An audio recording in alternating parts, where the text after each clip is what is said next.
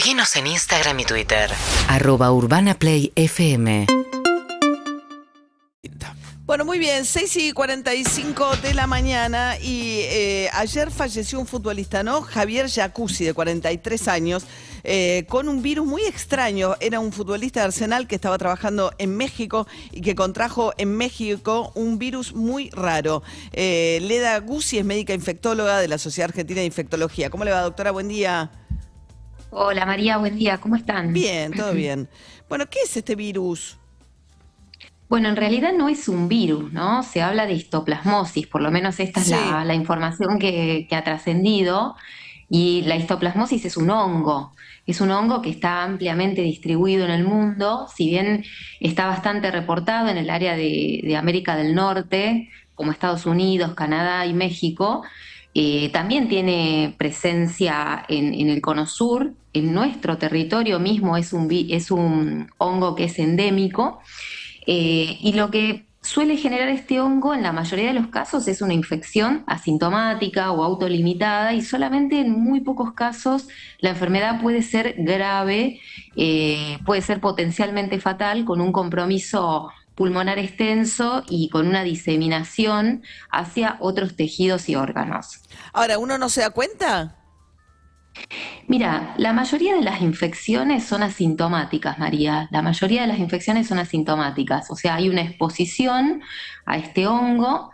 Eh, es interesante porque esto no se, a ver, no es en cualquier lado donde uno lo puede adquirir. Este hongo suele encontrar buenas condiciones para su crecimiento en lugares en donde hay excremento de, aves, de palomas, de murciélagos. Esto tiene que ver con que ese excremento, la materia fecal de estos, de estos animales, tiene mucho nitrógeno, entonces esto es apto para el crecimiento del hongo. Entonces, estas infecciones suelen eh, suceder cuando una persona se expone a un ambiente rico en, estas, eh, en estos productos, por ejemplo, un gallinero, una cueva, eh, a veces cuando se hace la demolición de un edificio, cuando se hace cierto tipo de excursiones.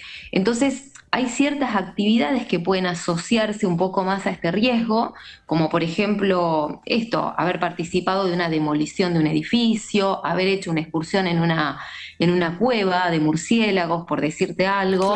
Eh, pero muchos pacientes no reconocen la fuente de exposición, ¿no? Esto también sucede. Y solo muy pocas personas, insisto, porque para que la gente no se asuste tampoco, solo muy pocas personas tienen formas graves, ¿no? Y eso sucede cuando la exposición fue muy alta, es decir, cuando hubo un alto inóculo, ese es un término médico, pero es muy representativo, o sea, cuando inhalamos muchas partículas del hongo o cuando la persona tiene alguna condición de inmunocompromiso, es mm. decir, de defensas bajas, en esos escenarios la enfermedad puede ser grave. Bien. Bueno, de paso, ¿cómo estamos con las vacunaciones? ¿Sigue muy retrasado como efecto pandemia? Parece mentira, pero todavía hay una gran cantidad de cosas que vienen, eh, traemos de la pandemia, ¿no? Sí, sí, la verdad es que sí, yo creo que eh, el cansancio ha llevado a que un poco las personas abandonen eh, el hábito de la vacunación y oh. es importante que esto se siga sosteniendo porque la, digamos, lo que la OMS declaró es el final de la emergencia, pero no declaró la, el final del virus. El virus sigue estando entre nosotros, de hecho se ha incorporado, si me permitís, a la cartera, entre comillas, de virus que tenemos. Entonces es importante seguir con los refuerzos. Y en este sentido, María, si me das eh, un segundo, le cuento a las personas que están escuchando que el Ministerio de Salud recientemente ha emitido cómo hay que seguir con la vacunación de acá en adelante. Coronavirus. Y es importante, coronavirus estamos hablando en este momento, eh, es, importante eh, saber que todas las personas deberían tener al menos el esquema básico de dos dosis y un refuerzo. Para las personas que son de alto riesgo de enfermedad grave, es decir, personas de 50 años o más, o con algún grado de inmunocompromiso y enfermedades que alteran las defensas o personas gestantes, este, se tienen que dar eh, refuerzos cada seis meses. ¿Está? Un refuerzo yo ya tengo cinco, por ejemplo. Yo ya cumplí 50 y tengo cinco, ahí planté, me dijeron que no más. bueno, hay que esperar seis meses y ahí deberías hacerte un nuevo refuerzo, María. Ok, ah, bueno. Suena raro 50 años porque uno piensa que es una edad donde uno todavía está muy vital y eso es verdad.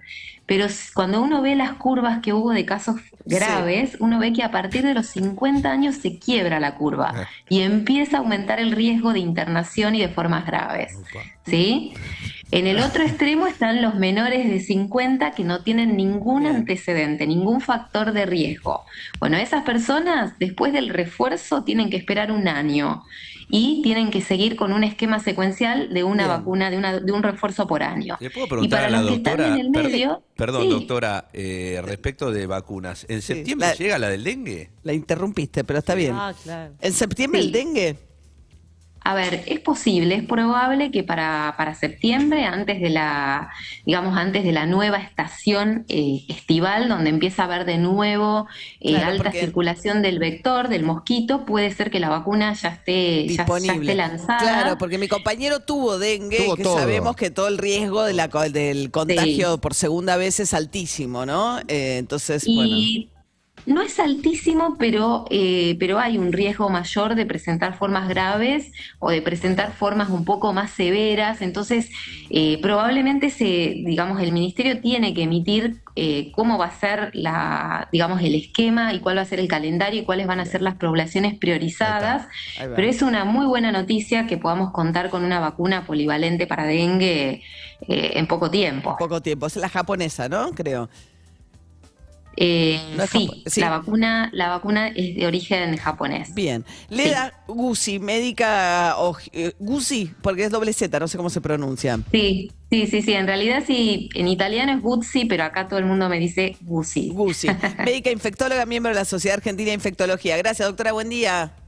Dale, buen día, por nada. Hasta luego, 6 y 53 de la mañana. ¿Estás preocupado con el dengue? Y vos también, ¿eh? No, yo no tengo ninguna preocupación, tengo También. cinco vacunas. Vos no dijiste tengo 50, de- de- cortaste un par de Están los dos abriles. tecleando, Sí. la verdad que están los dos tecleando. Es perfecta. O sea, al lado tuyo no me agarré nada, vos te agarraste todo. Te agarraste dengue, te agarraste Hay fotos de coronavirus. ustedes en la puerta de las prepagas. Exacto.